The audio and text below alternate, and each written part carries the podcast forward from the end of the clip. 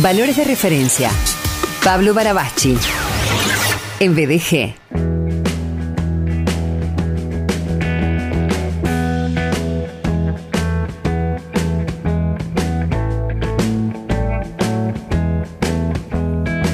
Hola, Paul querido, ¿cómo te va? Buenas tardes.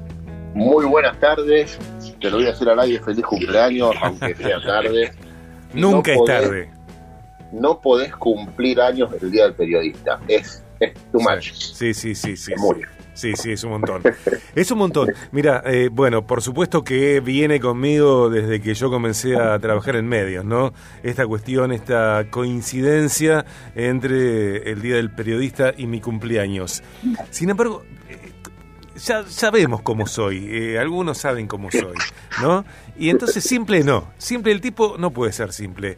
¿Por qué? Porque si vos me preguntas qué soy profesionalmente hablando, y yo soy locutor, a mí me apasiona ser locutor, me encanta conducir, me encanta grabar, eh, me siento totalmente mucho más locutor nacional que, que periodista. Me parece que el periodismo exige como un ejercicio de algunas cuestiones que yo no desarrollo. Sí algunas cosas, no otras, eh, y el Día de los Locutores es el 3 de julio.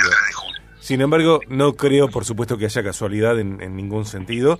Y bueno, bienvenido sea, ¿no? Totalmente, totalmente. Uno a veces no tiene, y a lo mejor tu título es de locutor y demás, pero tu tarea es periodística. Yo no tengo el título de docente y mi tarea es docente por donde la mires. Claro. A veces trascienden la, el tema de los títulos, la profesión y la tarea. ¿no? Tal cual, tal cual.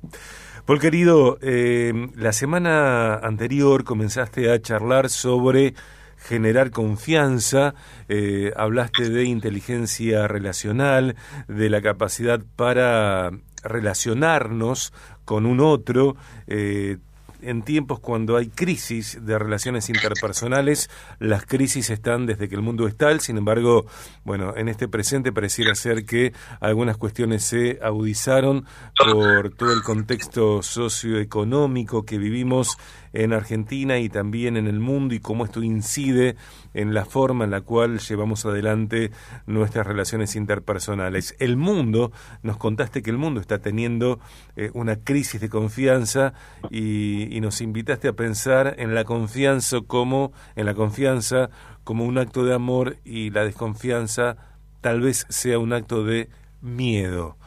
Eh, seguimos hablando de generar confianza eh, para aumentar la calidad de vida también, ¿no? Totalmente, porque justamente pensaba en el tema porque lo, lo estoy abordando mucho desde varios lugares, ¿no? Eh, teniendo en cuenta esto, la pandemia y estos años potenció la incertidumbre en el mundo, eh, el descreimiento de la gente acerca de cualquier fuente de autoridad, y cuando uno licúa las fuentes de autoridad, se pierde eso que es la confianza, ¿no? Impera el reino de la incertidumbre, la confusión y con ello el miedo. Por eso el enorme aumento que ha habido, y todos los profesionales de la salud lo saben, de, de síntomas de problemas de salud emocional en la gente, ¿no? Mm. Tiene que ver con esta crisis de confianza, que como bien decías al principio, afecta a nuestra economía. Nuestro problema es de confiabilidad, de cero no ser confiables, de que la fuente que eh, dictamina una ley eh, mañana no la borra con el codo, ¿no? Eh, es en función de la confianza que uno no, se mueve en, en todos los ámbitos en la vida. Entonces pensaba en esto, mucho de lo que contribuye a esta situación es la abundancia de información, la fake news y todo este tipo de cosas. Pero trayéndolo al ámbito de lo personal, creo que podemos centrarnos un poco en el valor que tiene la palabra, en el valor de la verdad. Porque quizás uno de los problemas más serios que enfrentamos es que hoy hay toda una ideología que considera que la verdad no existe, que toda verdad es subjetiva, que no existe la realidad, que la realidad es siempre una interpretación desde el lugar que uno la observa y la, interpreta justamente, que si en todo caso existe es inaccesible, por lo tanto todo se vuelve muy licuado, todo es muy relativo, y esto genera, aunque sea un, un tema filosófico y nos parezca muy lejano, eh, tiene que ver con nuestra vida cotidiana. Yo pienso en cuántas veces nuestras palabras eh, pierden significado porque nosotros, como la fuente que las emite, no nos convertimos en personas confiables, ¿no?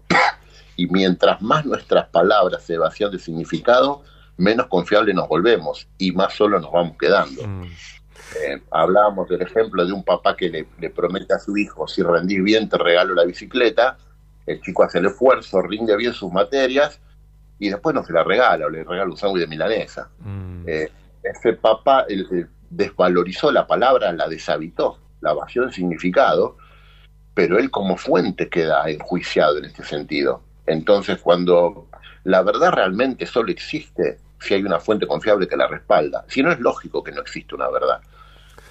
Por lo tanto, tenemos que construir estas fuentes, ¿no? Me parece que, que a esto le, le, eh, sumaría yo eh, pensar que estamos en tiempos eh, cuando las personas nos hemos vuelto nos hemos vuelto muy yoicas. Todo gira en torno a mí y es mucho más importante lo que yo quiero lo que deseo lo que eh, me gusta lo que tengo ganas lo que no tengo ganas y no porque eso sea malo en sí mismo sino porque a veces hay un valor de la vida hay valores de referencia sustentables cuando depongo mi confort en pos de compromisos sustentables eh, trascendentes. ¿no? no todo tiene que ver con que yo vaya primero en ese sentido en cada decisión de mi vida. Cuando yo me dispongo, por ejemplo, a un otro, eh, en el sentido que sea, cuando pierdo comodidad en pro de, bueno, acercar algo que para un otro sea... Eh, aumentar su calidad de vida, me parece que encuentro un resultado o un rédito que no llega de otra manera.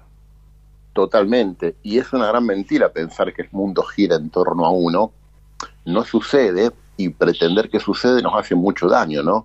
La, autoprotección, eh, caminar siempre con la sospecha hacia el otro, es justamente el, síntoma de la desconfianza, eh, que siempre es producto del miedo. Yo creo que hay dos fuerzas que rigen al ser humano.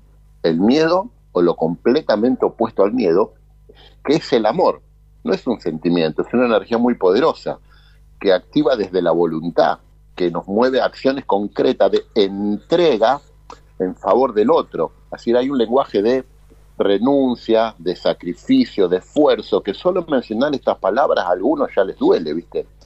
Porque, claro, estamos en una cultura, como decía, muy yoica, muy egocéntrica, muy de defensa de lo propio, de la búsqueda del interés y del placer como un bien supremo, ¿no?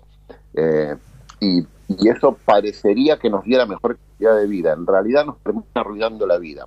A veces la gente compra placer y cree que está comprando felicidad y solamente compró placer. Eh, solamente construyendo, volviéndonos confiables y aprendiendo a ser generadores de confianza, vamos a construir una vida satisfactoria, llena de significado. Eh, después te va a gustar que la gente se acerque a vos, le, le guste sentarse en su jardín porque sos una persona cuyas palabras se volvieron confiables, que no le vas a hablar por interés, que no lo vas a manipular, que no vas a tratar simplemente de sacar un rédito del otro, que estás ahí para que el otro le vaya mejor. Así construye confianza un líder.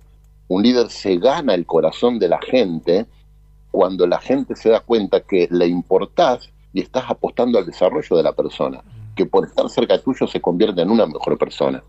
Cuando la persona es usada, ahí se daña, ¿no? Y muchas veces, cuando uno es usado, sufre abuso, eh, la gente traspasa los límites y te usa, uno se encierra en ese dolor y empieza a caminar desde el miedo, miedo a que le vuelva a pasar. Entonces está siempre con la sospecha, con la desconfianza, con la autoprotección como valor fundamental. Y yo creo que eso es muy dañino, ¿no? Tenemos que tener la valentía de abrir nuestro mundo para conectar con otros. Y eso sucede cuando nosotros nos volvemos confiables.